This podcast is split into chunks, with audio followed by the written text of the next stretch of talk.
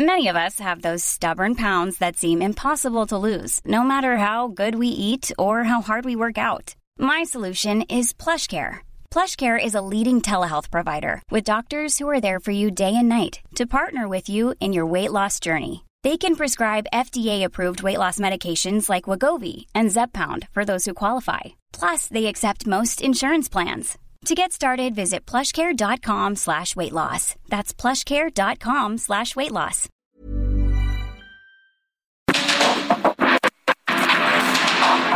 Porque el mundo actual no se entendería sin la economía, las finanzas y los negocios.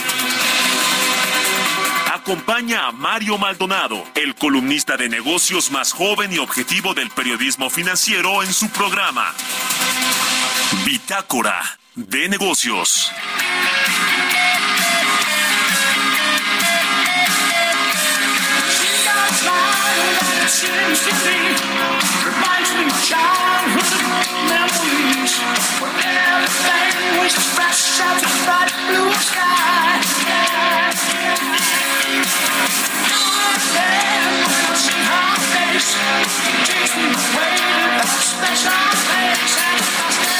Yeah.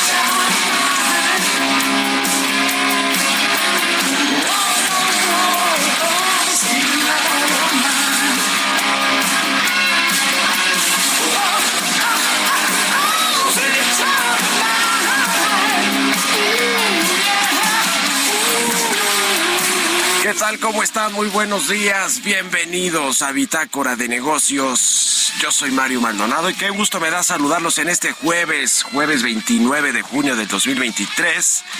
Estamos transmitiendo en vivo como todos los días, tempranito aquí en la cabina del Heraldo Radio. Muchísimas gracias a todos los que nos acompañan en punto de las 6 de la mañana que abrimos esta barra informativa del Heraldo Radio a todos los que nos siguen aquí en la capital del país, nos escuchan a través de la 98.5 de FM en la Ciudad de México y en el Valle de México, a quienes nos escuchan en Monterrey, Nuevo León por la 99.7, en Guadalajara, Jalisco por la 100.3 y en el resto de, las, de la República Mexicana a través de las estaciones hermanas de Heraldo Radio, a quienes nos eh, ven en el streaming que está en la página heraldodemexico.com.mx, eh, escuchan eh, la en la radio por internet, el Heraldo Radio o escuchan el podcast a cualquier hora del día. A todos y a todas, de verdad, muchísimas, muchísimas gracias.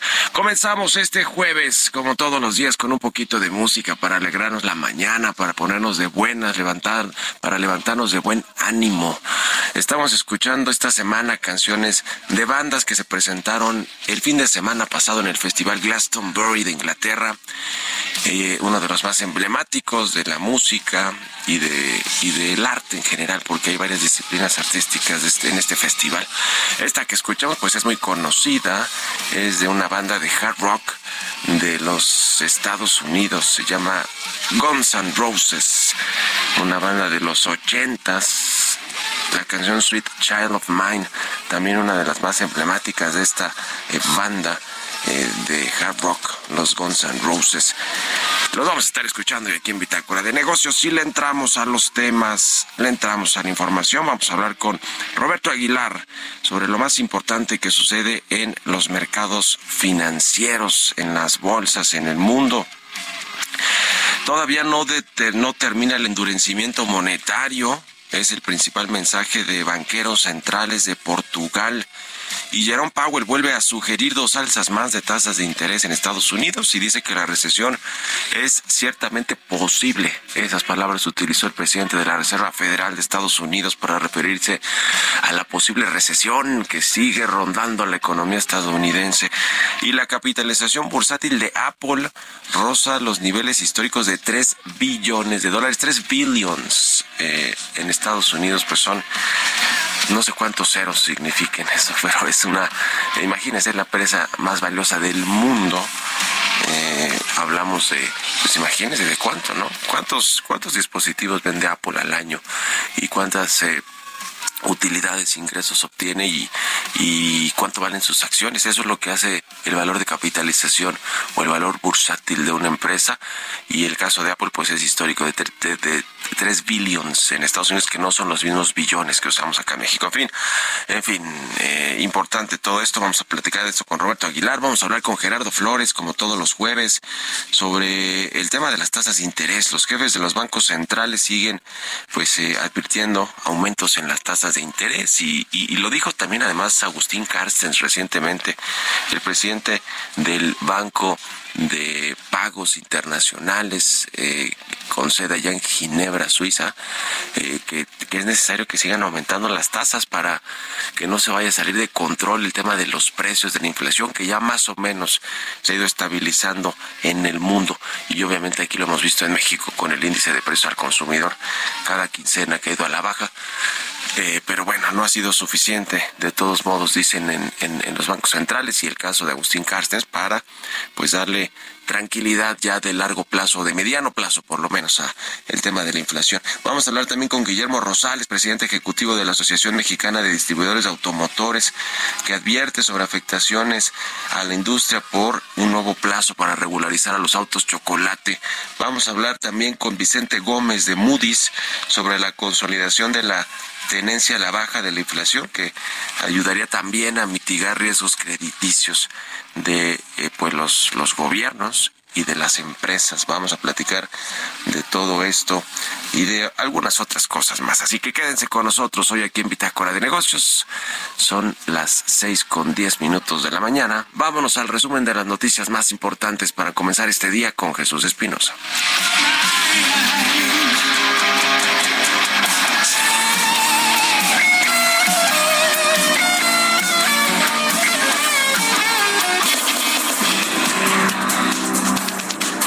Chile ejercerá la presidencia pro tempore de la Alianza del Pacífico, hasta ahora a cargo de México, que se negó a traspasarla a Perú por divergencias con el gobierno de la presidenta Dina Boluarte, aunque el canciller chileno dijo a periodistas que su país iba a asumir el liderazgo temporal de la alianza, pero solo por un mes, en lugar del plazo habitual de un año.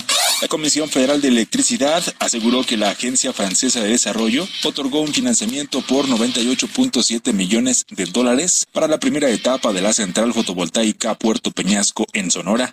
José Medina Mora, presidente de la Confederación Patronal de la República Mexicana, reveló que en medio de un ambiente de incertidumbre por el aumento de la inseguridad y el arranque de las contiendas políticas por la presidencia, el ánimo de los empresarios para invertir en el país se elevó 1.4 puntos porcentuales durante el primer cuatrimestre del presente año, derivado del fenómeno del nearshoring. México se ubicó en el lugar 12 de 15 naciones de América Latina, medidas en el índice de capacidad para combatir la corrupción 2023, con una puntuación de 3.87 en una escala de 0 a 10, en donde esta última cifra significa que el país tiene mecanismos fuertes para la lucha contra el flagelo. Citando a fuentes con conocimiento del asunto, The Wall Street Journal informó que Estados Unidos analiza nuevas restricciones a las exportaciones de chips de inteligencia artificial a China. Las nuevas restricciones consideradas por el Departamento de Comercio prohibirían incluso la venta de chips a 800 sin licencia.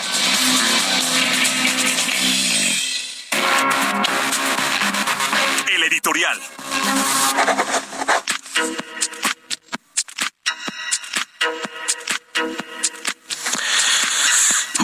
Pues eh, se, sigue moviendo mucho el tablero político con respecto a esta muy adelantada campaña que ya arrancaron en Morena, las corcholatas, por supuesto, las seis corcholatas, que son tres las eh, principales, digamos, para pelear la candidatura presidencial en el 2024.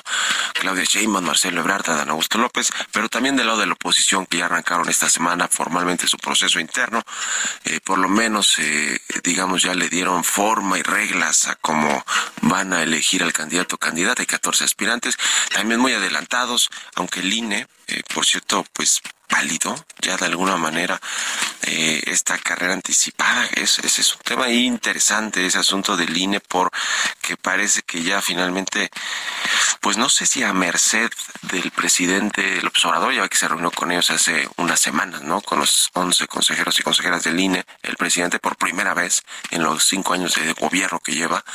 Y bueno, pues Guadalupe Tadei, la presidenta del INE, también cercana a la familia presidencial, al movimiento, a la 4T y no se diga el presidente, pues parece que están aflojando, vamos a decirlo así, el marco electoral, el marco jurídico que rige a nuestro sistema electoral y les han permitido a las corcholatas pues que pues que violen la ley porque eso parece que a todas luces que es lo que están haciendo y pues seguramente por esa misma vía correrá la oposición que ha decidido también eh, seguirle el juego a Morena y saltarse reglas, aunque en la oposición pues lo disfrazan o lo pintan todo como un proceso ciudadano hasta que lleguen los tiempos electorales, los oficiales, donde ya van a entrar los partidos y, donde ya va a haber pues una mayor claridad sobre los candidatos, sobre, eh, pues sí, sobre quiénes son los finalistas, vamos a, decirlo así, de la oposición para encabezar eh, una candidatura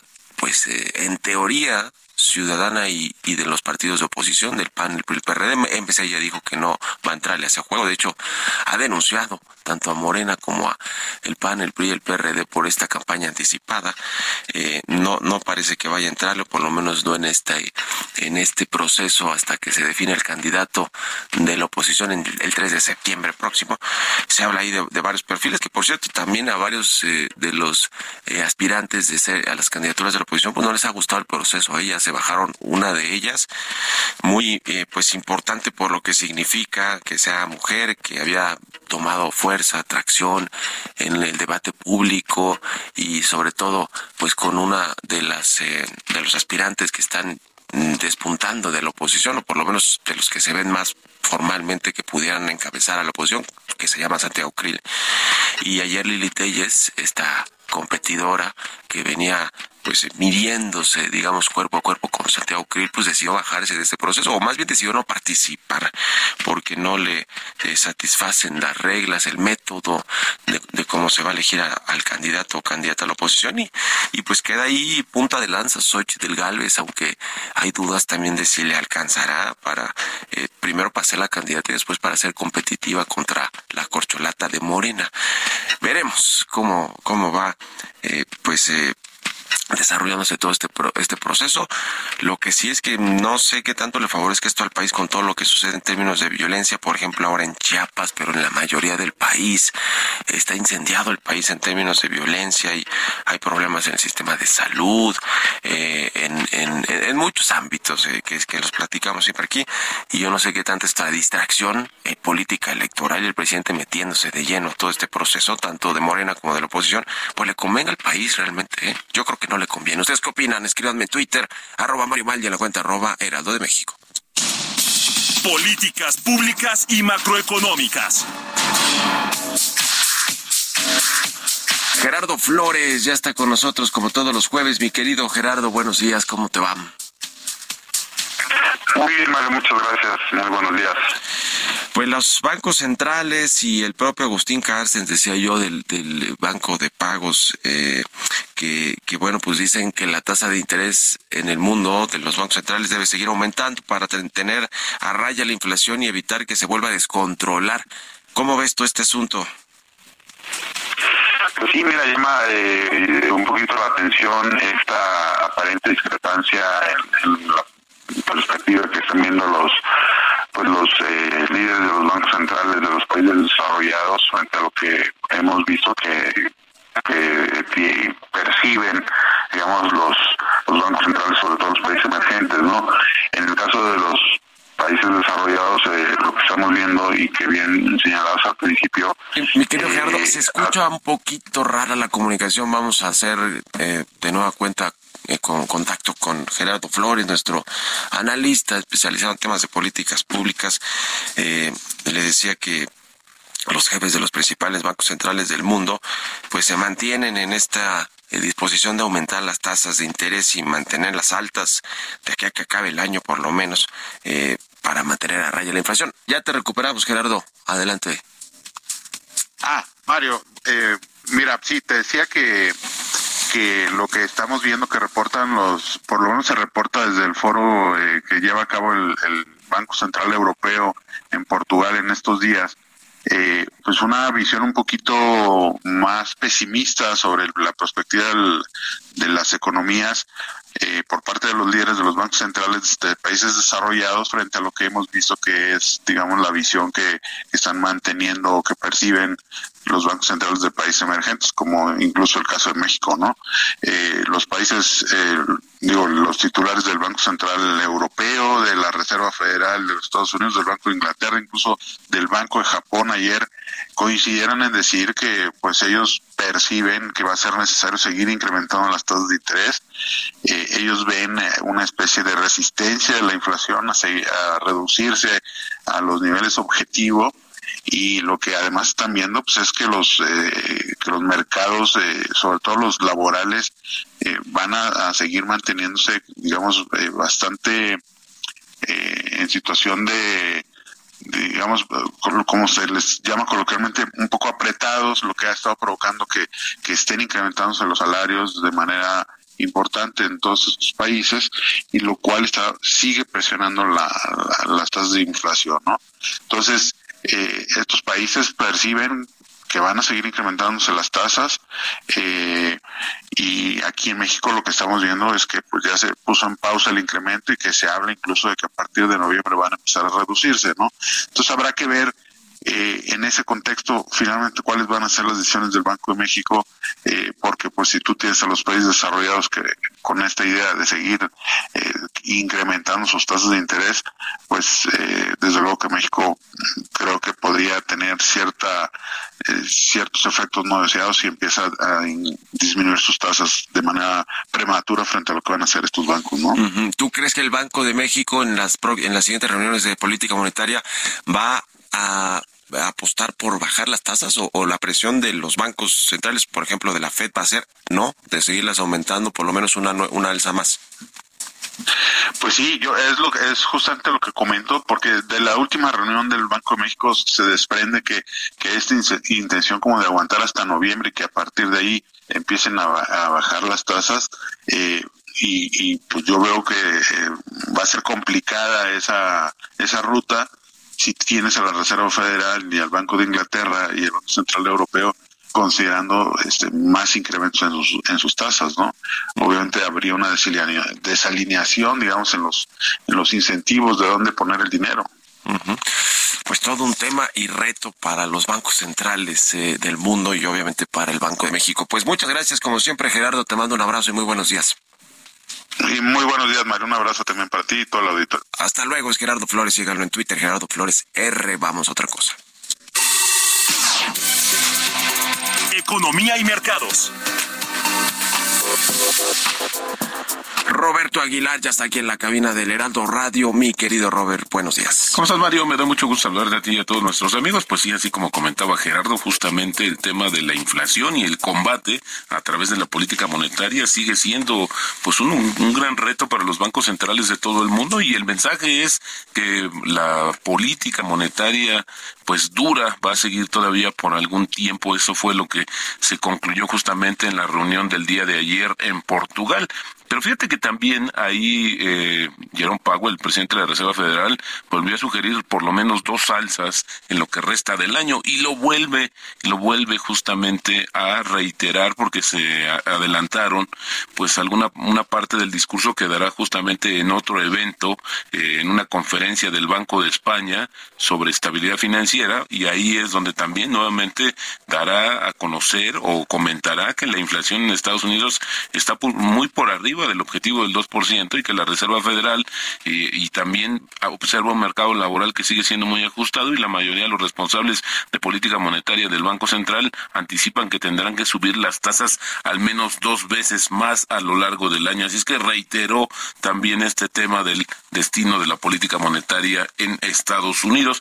Pero fíjate que lo que también comentó eh, justamente dieron Powell que, la que una recesión en Estados Unidos después de las alzas de las tasas de interés del Banco Central no es el escenario más probable, pero es ciertamente posible. Con este juego de palabras también, de repente para tratar de descifrar los mensajes entre líneas de los banqueros centrales. Al final, eso sí, eh, no se ha extinguido, no se ha cancelado la probabilidad de que Estados Unidos entre en recesión. Ahora el tema es cuándo cuándo va a ser esta situación y parece ser que se está postergando más porque hoy a las seis y media, Mario, como lo habíamos adelantado, comentado, va a dar a conocerse justamente el dato final del Producto Interno Bruto de Estados Unidos correspondiente justamente al primer trimestre del año, que está en una tasa anual de 1.3% y que, bueno, pues estaría en línea con las expectativas del mercado. Así es que Estados Unidos, pues sigue con una economía vigorosa. No se ha visto una situación de debilidad por el aumento de las tasas o por los efectos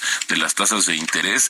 Sin embargo, pues eso sí da pie a que el Banco Central pues siga justificando que seguirá subiendo las tasas de interés. Y en este sentido también te comento que el Banco Central de Suecia sube su tasa de interés un cuarto de punto hasta el 3.75%. Así se esperaba, pero también adelanta que justamente habrá más incrementos, por lo menos una alza más este mismo año. También te comento que las acciones de Apple ayer alcanzaron un máximo histórico y estaban cerca de cerrar la sesión por primera vez con una capitalización bursátil superior a los 3 billones de dólares. Fíjate que subieron 1% las acciones, después se bajaron un poco, pero sí rozó justamente este valor de capitalización sería el más importante, el más alto del mundo. Ya lo había marcado en varias ocasiones, pero bueno, pues al final del día lo vuelve a refrendar. Tres billones de dólares el PIB de muchos países conjuntos, ahí está el valor de mercado. Tres billones, yo decía hace ratito, porque no son nuestros billones, Exactamente. son billions de Estados Unidos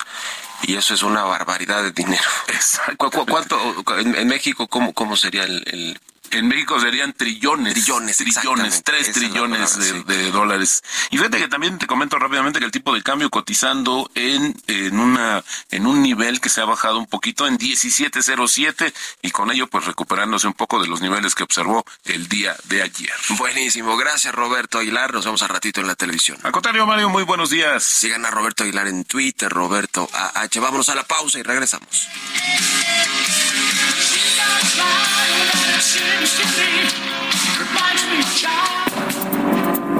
En un momento continuamos con la información más relevante del mundo financiero en Bitácora de Negocios con Mario Maldonado. Regresamos.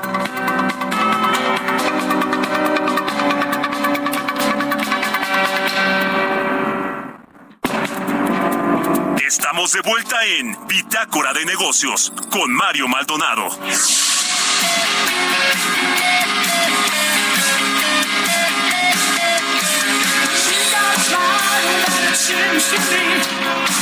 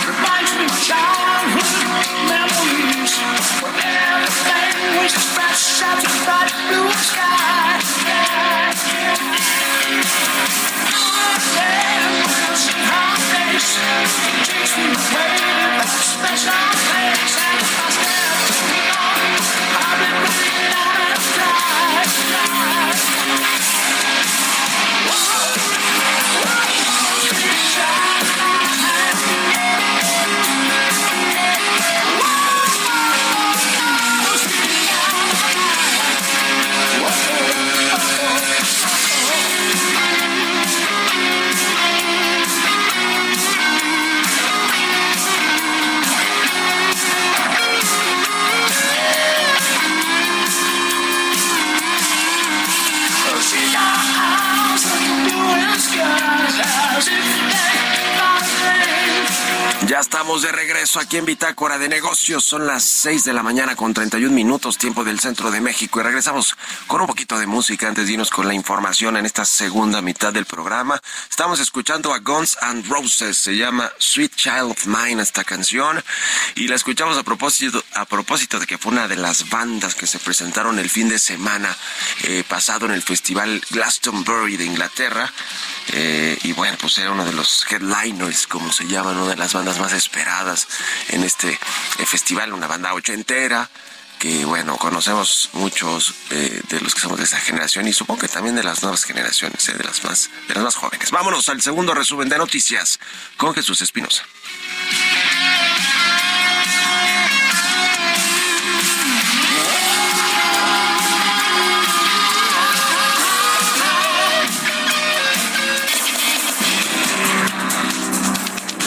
De acuerdo con un estudio del Centro de Investigación Económica y Presupuestaria, en este 2023 se espera que 133.330 millones de pesos se dirijan a acciones de mitigación y adaptación a la crisis del cambio climático en México, lo que representa apenas el 0.4% del PIB. De acuerdo con datos de Petróleos Mexicanos, los ingresos por exportaciones de petróleo crudo ascendieron a 2.181 millones de dólares durante mayo, lo que representó su mayor nivel Hiring for your small business? If you're not looking for professionals on LinkedIn, you're looking in the wrong place. That's like looking for your car keys in a fish tank.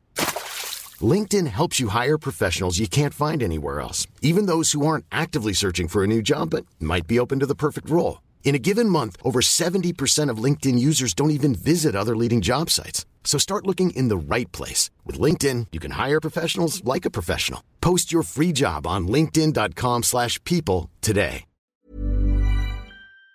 Desde octubre del 2022, el valor de las exportaciones de oro negro registraron tres meses consecutivos al alza.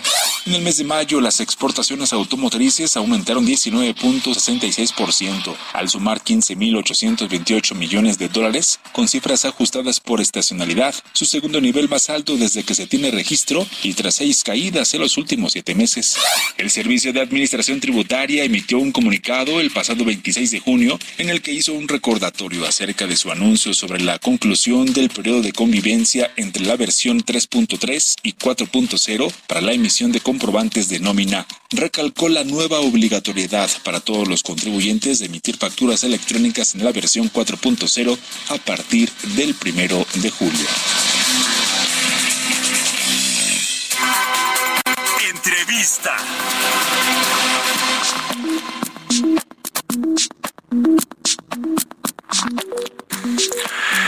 Ya le platicaba que por quinta vez consecutiva el gobierno federal decidió extender por tres meses más la vigencia del decreto que fomenta la regularización de vehículos usados que son importados al, al país, estos autos chocolate, que así se les denomina.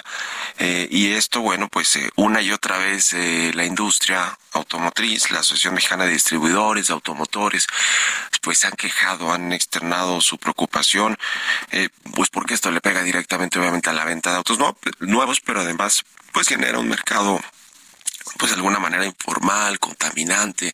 Hay muchas otras cosas eh, además del golpe directo que le da la venta de autos en México y obviamente pues a toda la industria que genera empleos eh, en toda una gran cadena de, de valor eh, que, que, que, pues termina con un automóvil en las agencias, en las agencias que están eh, pues, promoviendo, vendiendo los automóviles. Vamos a platicar, o, cualquier vehículo eh, de, de, de, carga, en fin. Vamos a platicar de este asunto con Guillermo Rosales, presidente ejecutivo de la Asociación Mexicana de Distribuidores Automotores. ¿Cómo estás, Guillermo? Buenos días. Muy buenos días, Mario. Qué gusto saludarte y como siempre muchas gracias por la oportunidad de esta entrevista. Pues eh, cinco veces consecutivas se ha extendido ya este plazo y ¿cuántos autos chocolate hay más o menos ya en México que han entrado por estos decretos? ¿Tienen contabilizado el número de, de vehículos?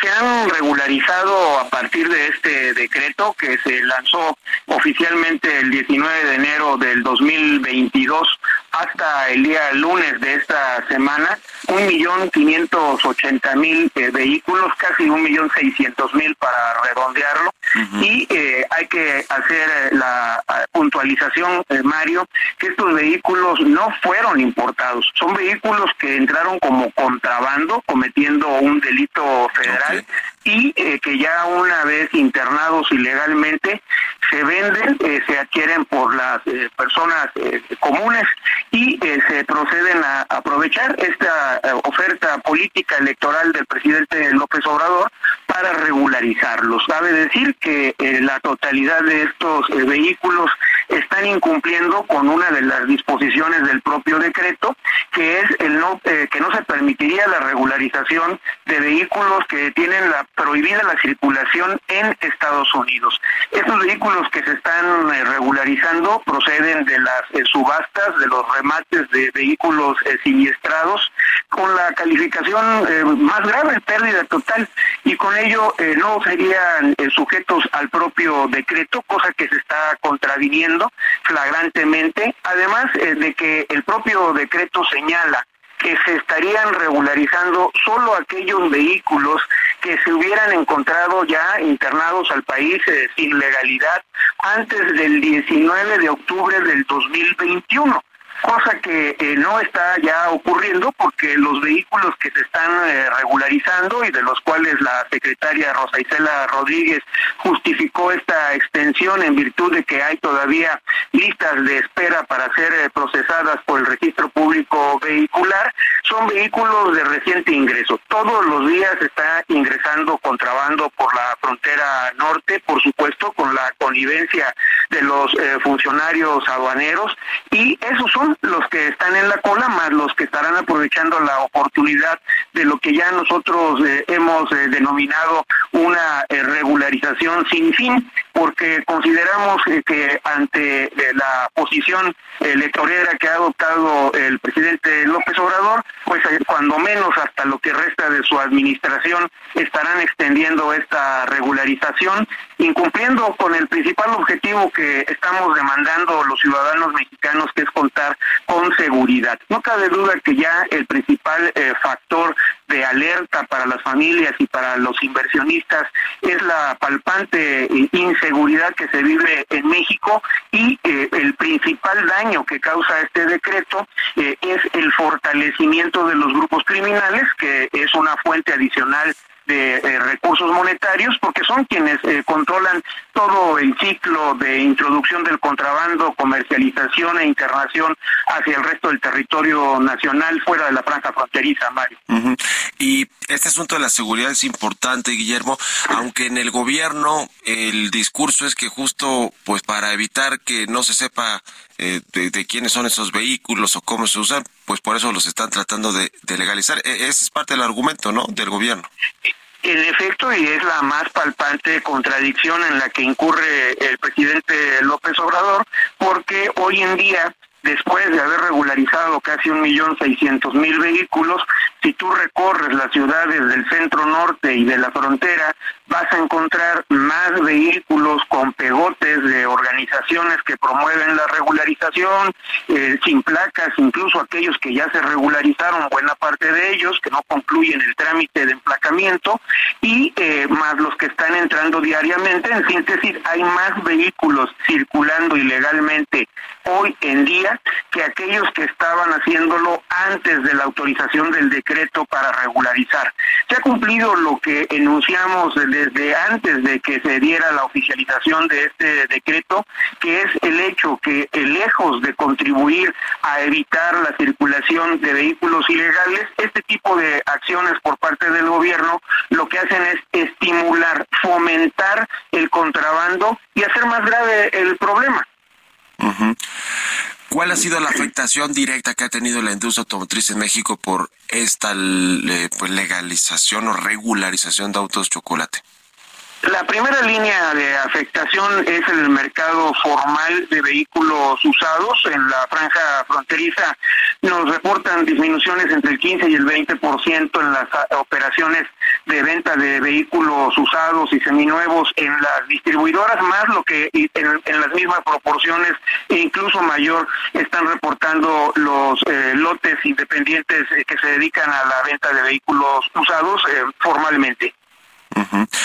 Pues vaya asunto, vaya, vaya tema, pues vamos a estar al pendiente, aunque bueno, pues los decretos son, son esos, son decretos y, y, lo, y tienen, digamos que ahí la sartén por el banco los gobernantes, ¿no? Pues, ¿En cuántos estados está funcionando esto y cuáles son los principales estados? Me imagino con los fronterizos, ¿no? Los que están regularizando o normalizando la situación de estos vehículos. ¿Cuántos estados están y, y por dónde es donde más se están regularizando?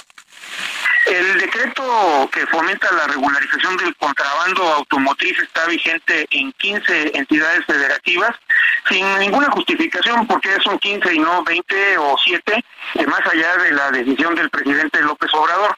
Sin embargo, se concentra casi el 50% de este 1.600.000 vehículos regularizados en eh, los estados de Tamaulipas, eh, Chihuahua y Baja California, en ese orden, Mario. Bueno, pues ahí está el tema.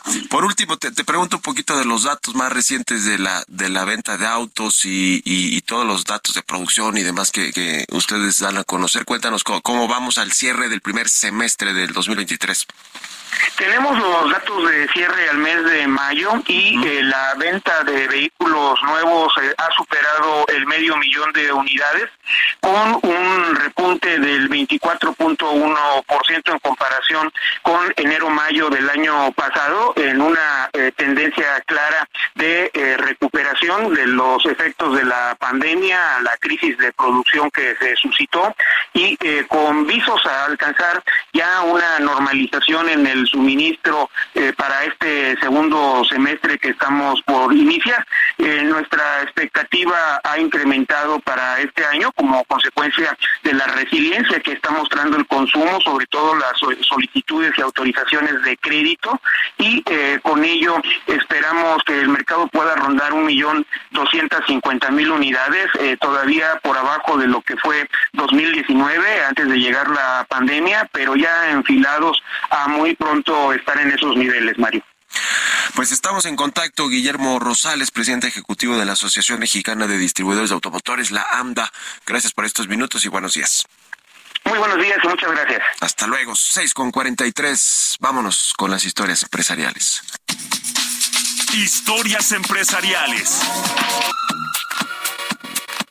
La empresa costarricense Multimoney llegó a México para ofrecer líneas de crédito con un máximo, un límite máximo de 400 mil pesos y tasas de interés del 2.5% mensual. ¿A qué mercado viene a competir? Nos platica Giovanna Torres. Consciente de la perspectiva alentadora en el sector financiero nacional, que se espera crezca un 2.5% este año, de acuerdo con la Asociación de Bancos de México, así como del aumento en las solicitudes de préstamos personales en línea por parte de los consumidores, Multimoney incursiona en el país como una opción disruptiva, confiable y sencilla para ayudar a las personas a alcanzar sus metas financieras. La oferta principal de Multimoney es la aprobación de las líneas de crédito personalizadas en línea con un límite máximo de 400 mil pesos en tan solo 10 minutos. Además, las dispersiones de fondos se realizan en menos de dos horas y las tasas de interés son fijas, comenzando desde el 2.5% mensual y plazos de 60 mensualidades. Estos productos financieros se gestionan a través de una plataforma digital que brinda una experiencia sencilla y ágil para los usuarios. El objetivo principal de Multimoney es proporcionar una experiencia financiera única y sin complicaciones a sus clientes, con el fin de facilitar su acceso a los recursos necesarios para que almacenen sus metas. Bajo el lema Finanzas de estos tiempos, la compañía se compromete a utilizar la innovación tecnológica para empoderar a las personas económicamente y brindarles libertad financiera lejos de la burocracia. Con su entrada en el mercado mexicano, la empresa se posiciona como un actor clave en la diversificación de la oferta financiera del país, brindando una alternativa tecnológica y eficiente en el segmento de la banca de consumo. Para Bitácora de Negocios, Giovanna Torres.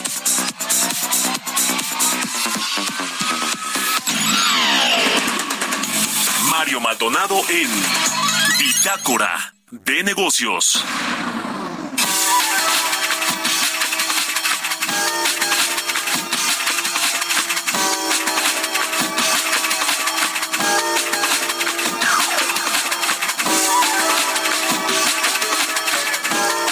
Bien, ya le decía al inicio del programa, vamos a platicar con Vicente Gómez, él es vicepresidente o vice president senior analyst de Moody's aquí en nuestro país. ¿Cómo estás, Vicente? Muy buenos días. Hola, Mario. Muy buenos días. Bien, gracias. Gracias por tenerme de nuevo.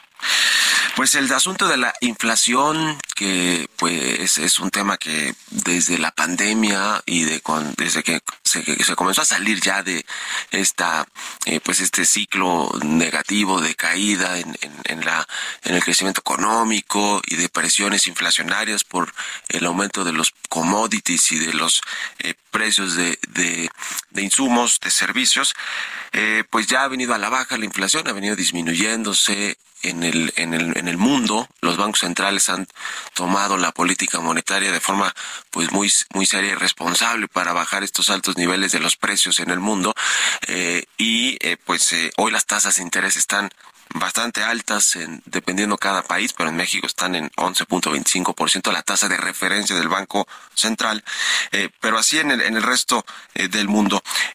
¿Cómo, ves, digamos, cómo impacta todo este asunto al tema del crédito? Ustedes que son agencias de riesgo crediticio, el caso de Moody's, pues eh, cómo afecta a la deuda que tienen los gobiernos, las empresas. Cuéntanos un poquito del efecto que tiene finalmente este asunto de política monetaria en, las empresas y en los gobiernos. Sí, mira, Mario, eh, una alta inflación, eh, tradicionalmente el canal de transmisión es que reduce la capacidad de pago de las personas, ¿no? Y se asocia con una, esto pues, si tienes menos dinero, pues eh, puedes ser más proclive como, como persona en, general en promedio a, tener menos capacidad de pago para tus créditos. Eh, entonces, este, el canal de transmisión para la banca, pues es que inflaciones altas puede poner en riesgo o cristalizarse un riesgo más alto de ver más morosidad en la cartera de consumo de los bancos. Eh, que, la, que la inflación se controle, entonces vemos que hay un beneficio sobre todo para el segmento de créditos personales y de créditos para adquisición bienes muebles, por ejemplo, electrodomésticos, que son más sensibles a la inflación. El crédito al consumo, vamos a decirlo, ¿no? Exactamente, y sobre todo en estas carteras, porque estas carteras, el, la, en promedio los acreditados tienen este o están más proclives a emplearse en el sector informal y las condiciones ya de entrada de estos financiamientos tanto en plazas y, y, eh, tanto en plazos y en tasas suele ser menos favorable en que pues, claro pues refleja que la mayor parte del promedio de, del acreditado en estas carteras está en la economía informal no entonces, este, el control de la inflación ayudaría en la cartera del consumo, sobre todo en estas carteras. Nosotros estamos proyectando que de controlarse la inflación, eh, la morosidad en la cartera del consumo pueda cerrar alrededor de un 3% en cierre de 2023 y esto pues se reflejaría en una, una morosidad controlada en la cartera total alrededor del 2% de lo que tenemos este para la cartera total. Eh, es decir, le favorece obviamente que se vaya reduciendo la inflación a, a los bancos porque pues, tiene estos dos doble efecto, ¿no? Por un lado, pues eh, sacar un crédito, ya sea ah, digamos personal, ¿no? O, un crédito al consumo, automotriz, etcétera, hipotecario, pues normalmente cuando la tasa de interés es más alta, pues nos cuesta más dinero y eso pues inhibe, inhibe de alguna manera también el, el consumo, pero también del otro lado está la inflación que disminuye el poder adquisitivo de las personas y si no está controlada, pues también las personas obviamente van eh, eh, a consumir menos y a buscar pues menos financiamientos. Eh, este asunto también se refleja obviamente pues en en los gobiernos, ¿no? Y en las empresas que tienen, obviamente, mayor planeación financiera, por supuesto, pero, pero también tiene el efecto, digamos, ya a mayor escala, hablando de empresas o de gobiernos, de gobiernos locales, estatales o federales. Mira, nuestro estudio se basó en las carteras de consumo, que realmente son bien sensibles a, la inflación.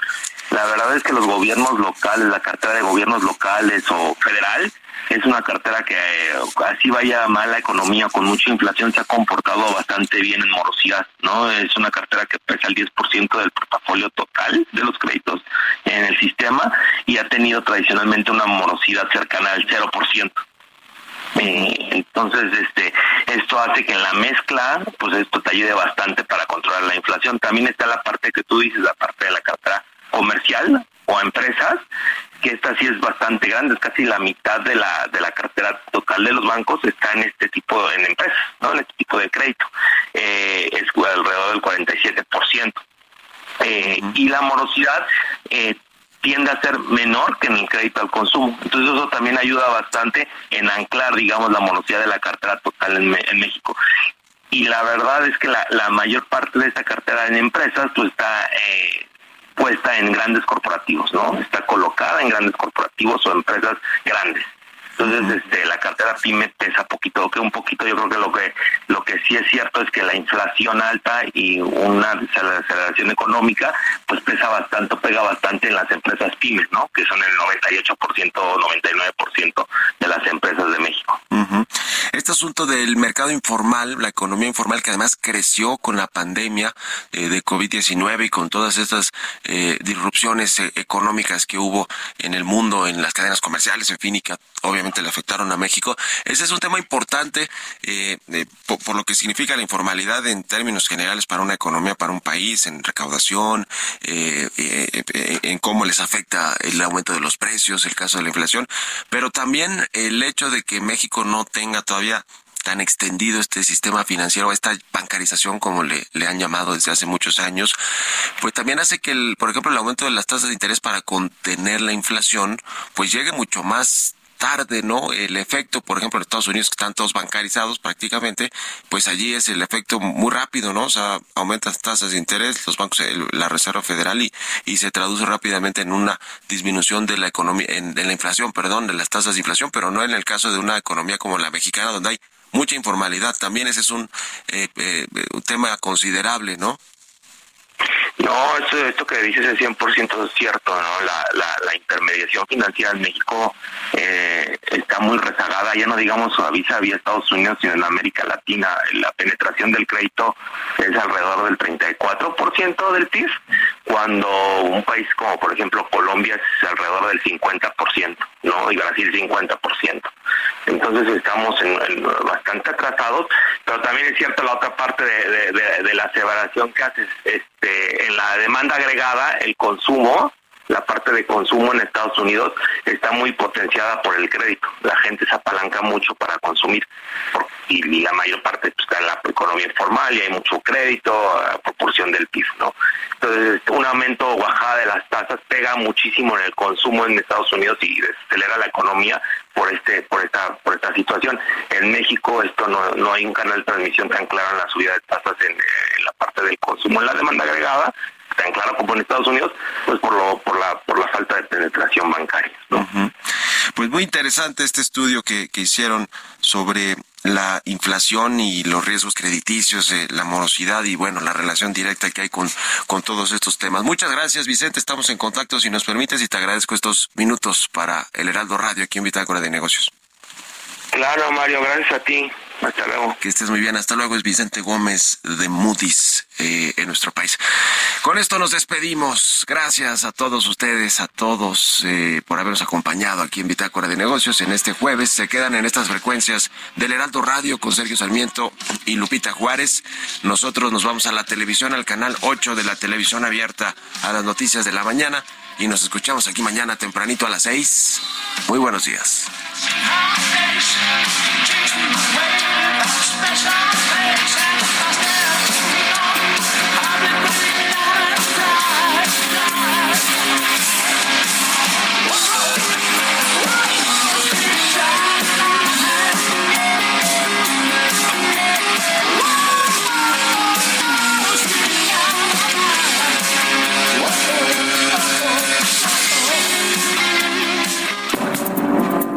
Esto fue Bitácora de Negocios con Mario Maldonado.